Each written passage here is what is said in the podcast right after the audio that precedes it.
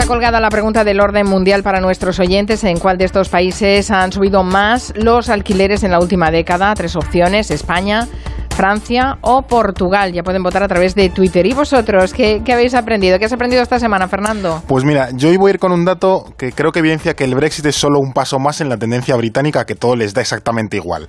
Eh, es, navideño el dato, no va sobre castores hoy. Nosotros celebramos el Día de Año Nuevo el día 1 de enero, lo sabe todo el mundo, básicamente. Es lo que dijo Julio César. Institucional. Efectivamente, hace más de 2000 años y luego el Papa lo refrendó en 1582, porque además en muchos sitios hasta entonces se seguía eh, celebrando el 25 de marzo, eso yo no lo sabía, el 25 de marzo en muchos sitios, ya digo, hasta el siglo XVI se celebraba el Año Nuevo porque es el día de la Anunciación. El día 1 de enero les parecía demasiado pagano, era como muy de rojo, si no les gustaba, entonces lo hacían en marzo.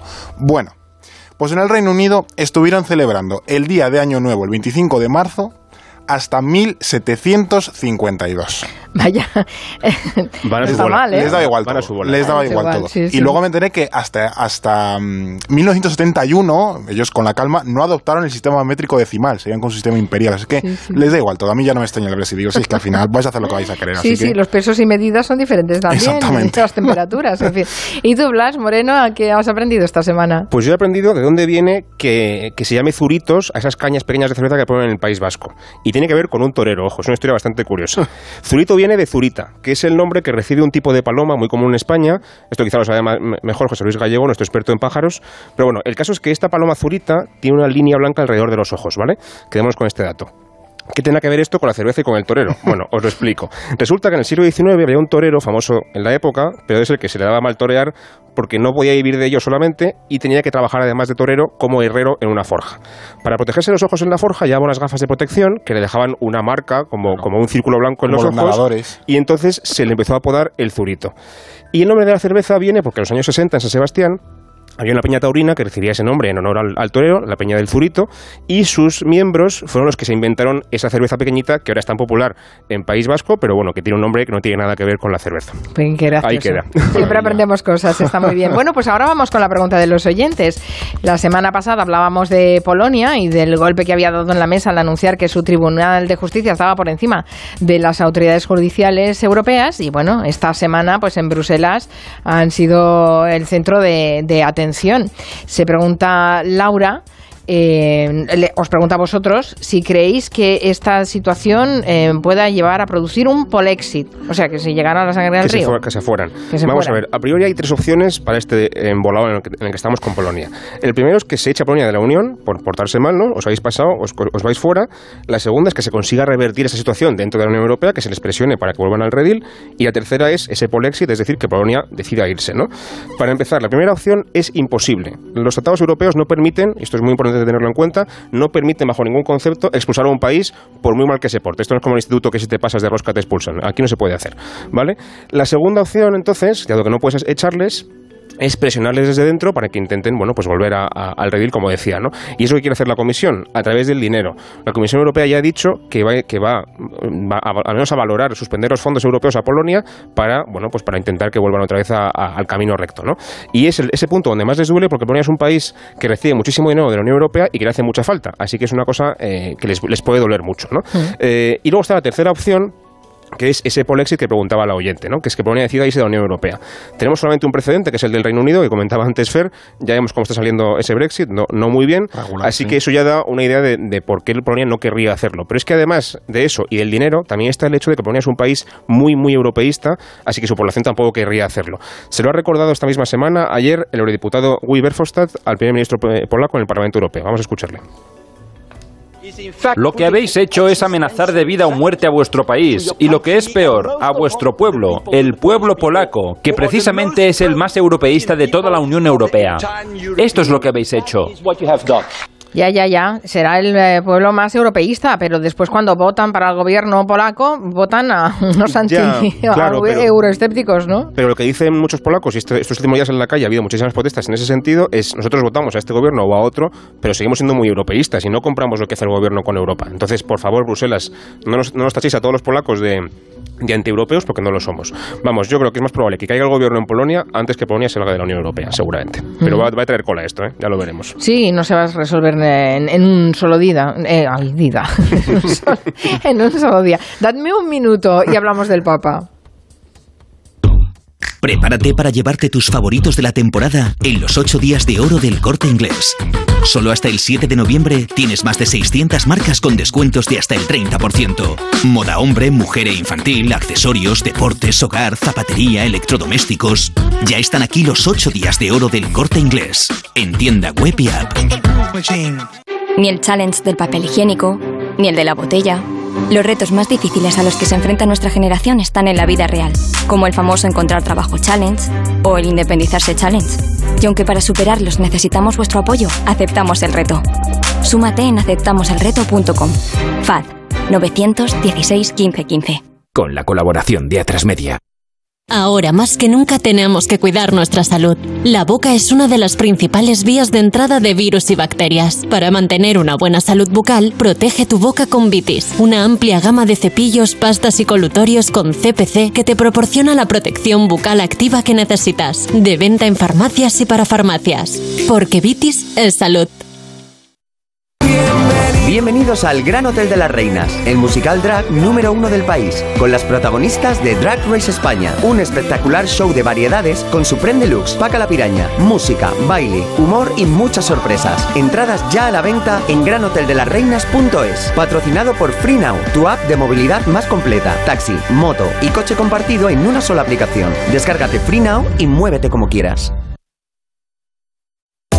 Salupet, la primera plataforma en España de videoconsulta veterinaria con 625 veterinarios y 252 clínicas velando por la salud de sus mascotas, también con asistencia personalizada en todo el territorio nacional, con la primera consulta gratis y grandes descuentos. Mundimed.es, la telemedicina del siglo XXI, también para nuestros mejores amigos, desde solo 5 euros al mes. Ah, y el primer mes gratis. Hágalo por amor a ellos. Mundimed.es.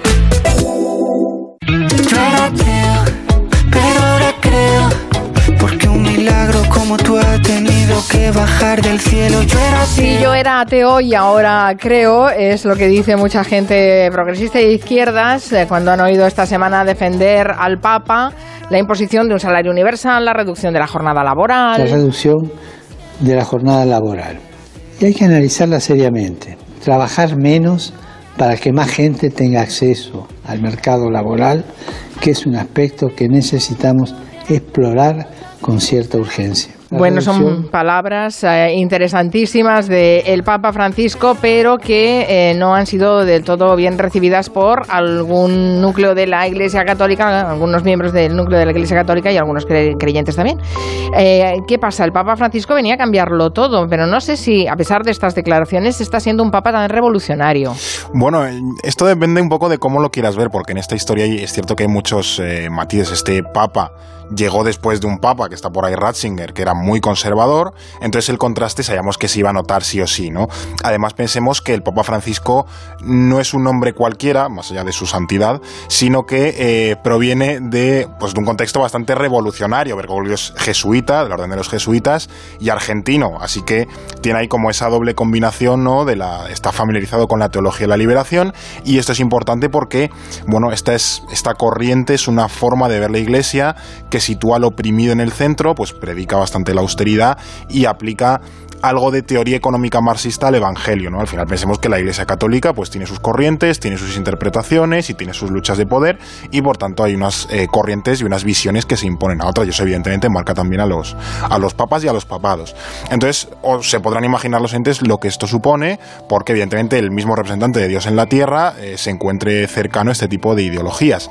Pero es que el Papa venía dispuesto a cambiar la Iglesia y también aprovechaba ¿no? para cambiar el mundo porque se ha posicionado a favor de la lucha contra el cambio climático diplomático, ha criticado el modelo capitalista, también se mostró algo a favor de la unión de personas del mismo género, incluso aprobó el perdón al, aborto. Y no se quedó todo en más en que no, eran cuestiones vacías, ¿no? Porque creó de hecho una Secretaría de Economía para evitar el blanqueo de capitales, que el Vaticano tenía un problema con, con el tema de los dineros, que se iba ahí en cosas bastante chungas, y eh, abolió el secreto de confesión en el caso de los delitos sexuales, o sea, para que la justicia civil pudiese entrar en esos eh, casos.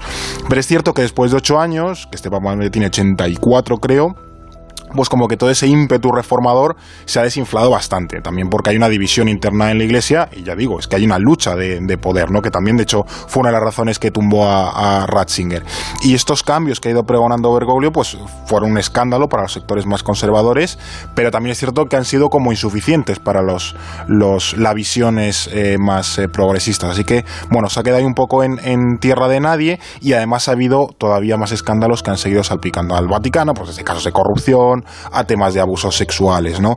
Eh, y luego también, por ejemplo, eh, comunidades como la LGTBI pues han quedado decepcionados porque eh, en muchos casos el Papa dice algo, luego el Vaticano lo matiza y lo, le rebaja como la, la intensidad de esa declaración papal, ¿no? Entonces, bueno, esos tímidos cambios que el Papa ha hecho de esa popularidad a la que gozaba, pues está un poco desgastado, ¿no? Y la Iglesia también anda dividida. O sea que ha dividido a la Iglesia, pero también hay fractura entre los más de 1.300 millones de católicos en el mundo sí que la hay y, están representados evidentemente por esos cardenales o esos eh, líderes de la Iglesia y también partidos políticos conservadores que critican tan, tan firmemente al Papa que se supone que es el representante de Dios en la tierra, como decía Fer, pero bueno, hay muchos ejemplos. Por ejemplo, eh, en 2016, cuatro cardenales de Estados Unidos, Alemania, Italia y Polonia escribieron un documento, una carta, donde cuestionaban la visión que tenía el Papa sobre la vida familiar, lo que acarreó, eh, imagínate, un escándalo, un montón de crítica ¿no? contra Francisco, y luego hubo otro caso un poco más reciente, que es aún peor, que es el del arzobispo italiano Carlos Carlos Vigano, que en 2018, como decía, acusó a Francisco, ojo, de encubrir abusos sexuales, aunque sin aportar ninguna prueba, y le exigió renunciar. Eh, en realidad lo que había aquí era un conflicto, como decía antes Fernando, sobre el tema de de la postura del Papa sobre los homosexuales, que es mucho más tolerante que la del arzobispo italiano, y hubo mucho lío, ¿no? Y para ponérselo todavía más complicado a Francisco, eh, convive, recordemos, con otro Papa que todavía sigue vivo, que esto es una cosa que no le ha pasado a casi ningún, a ningún Papa en toda la historia, ¿no? Y Ratzinger representa una rama mucho más conservadora de la Iglesia y sigue teniendo mucho poder entre bambalinas y aún presiona un poco hasta donde puede, ¿no? Por ejemplo, el año pasado, mismamente, escribió un libro junto con un cardenal guineano ultraconservador, un tal Robert Sarah, que quizá hablemos más de él en otras ocasiones, porque se va a hacer más famoso seguramente, en el que básicamente el Papa y este cardenal ponían a parir a Francisco y su propuesta de permitir, por ejemplo, que se ordenen sacerdotes a hombres casados en zonas muy remotas. Porque, ¿qué pasa? Por ejemplo, en el Amazonas ya llega un momento que no hay casi curas y tienen un problema porque es que no pueden llegar allí las comunidades cristianas, ¿no? Y lo que proponía el Papa era, dejemos que, esta gente se pueda casar y también sea cura y así podemos seguir llegando. Y los, el Papa no quería, el Papa anterior no quería, por ejemplo, apoyar eso. Ya, eh, sí.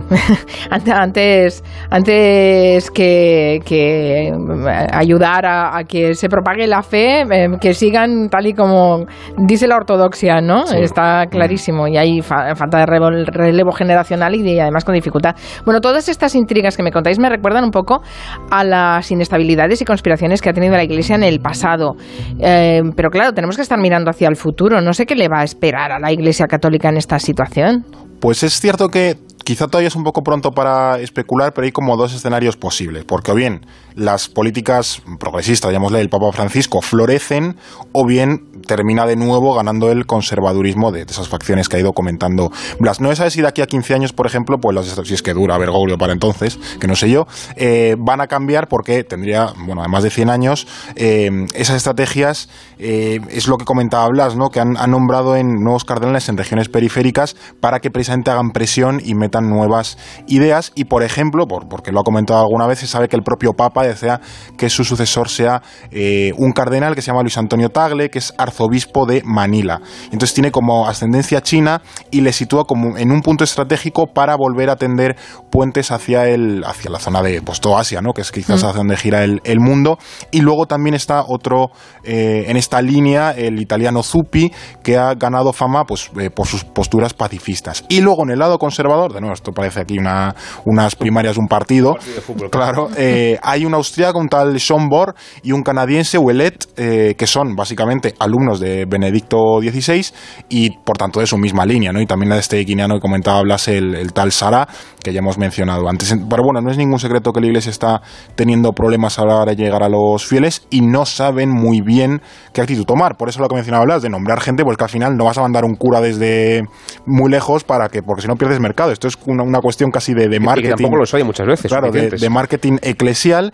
Y luego también le está comiendo mucho terreno la iglesia evangélica, sobre todo en América Latina. De ahí mm. también una de las razones que quizás explicaron el nombramiento de Bergoglio como, como papa, que era un poco retener América Latina en el lado del catolicismo y que no cayesen tanto del lado del evangelicalismo. Entonces, bueno, ya vimos en el Concilio Vaticano II que como hubo reformas, no sabemos si llegar a este punto, pero bueno, es cierto que la eh, Iglesia Católica está en un punto más o menos crítico porque necesita un poco recuperar mercado. Entonces están ahí como en la, en la pelea a ver por dónde tiende. Atención que lo de la Iglesia Evangélica también está creciendo aquí en España, ¿eh? en comunidades latinas. Ojo, eh, lo estamos viendo en nuestros barrios. Eh, me ha apuntado eh, el nombre de Robert Sara, de este ultraconservador. En las porras de futuro, Sí. cuando si fumatas y tal. Exacto. Bueno, antes hablábamos con Gonzo de Afganistán y, y reconocía que en, en dos semanas, como aquel que dice, ya ha salido de las portadas de todos los medios de comunicación cuando fue lo que abría todos los informativos durante todo el mes de agosto y parte de, de- de septiembre. Pues hace dos años, dos años, ¿no? Ya. Sí. Dos años, to- todo el mundo estaba pendiente de lo que estaba pasando en Chile.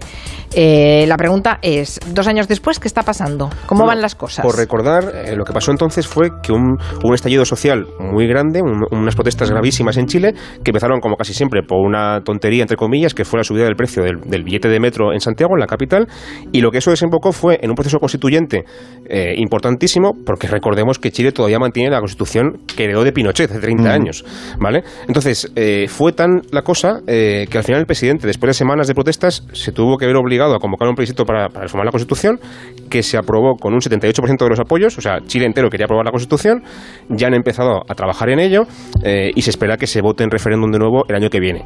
Eh, y además, por si fuera poco, estos meses está habiendo también mucha tensión por la pandemia y también porque hay elecciones presidenciales dentro de justo un mes, el 21 de noviembre, a las que el presidente no se presenta porque está con un 80% de desaprobación. Nadie le quiere ya en ese país. Así que, en conclusión, después de dos años, Chile eh, ha cambiado muchísimo y aún puede cambiar mucho más por el cambio probable de gobierno y también por el cambio más que probable de, también de constitución dentro de un año. Pues seguiremos con nosotros pendientes. A nosotros no, no, no dejamos de poner los focos ¿eh? en el orden mundial con nuestros analistas. eh, siempre vamos rastreando noticias y, y no solo de actualidad, sino también eh, efemérides para ponernos al día de lo que está pasando lejos de nuestras fronteras. Teníamos pregunta, la pregunta que habían puesto hoy, ¿en cuál de estos países ha subido más el alquiler en la última década? Y las opciones eran España, que es la más votada, con un 67,4%. Bueno, lo sabemos nosotros que alquilamos pisos, ¿no? Francia que es la menos votada con un 15,1% y eh, ahí está también Portugal con un 17,5%. Y la respuesta correcta es... Portugal. Vaya. Es Portugal. Hoy ha habido error de los oyentes, se han, se han equivocado, porque de hecho España es el que menos ha subido. Ha subido mucho también. Paradójicamente. Paradójicamente, pero ha subido mucho más en Portugal y también en Francia ha subido más que en España. En el conjunto de la Unión Europea ha subido un 16% en esta última década. Y, y en comparación, la renta bruta de los hogares, un 8% nada más. O sea que tenemos un problema con esto en todo Europa. En España creo que es un 5% lo que han subido los alquileres desde el año 2010, si no me equivoco. Para que veamos que la media europea ha sido un 16, o sea que en, en España ha subido muy poquito. Otra cosa es por zonas. Claro, Eh, y la renta, desde luego, sube mucho menos, con lo cual, en cualquier caso, estamos, estamos peor. Mirad la reflexión de, de Gelo Arango a través de Twitter. Dice, entiendo que no es España, ya que el subidón fue en el año 96, gracias Mm. a la ley del suelo, por lo que bajarían los precios. Así que me quedo con Portugal, pues desde que ganaron su Eurocopa, nos adelantaron por la derecha y sin tener que usar intermitente. Está bien hilada. Bien jugado, bien jugado. Bien jugado, efectivamente. Gracias, Fernando Arancón, Blas Moreno. Hasta la próxima. Adiós.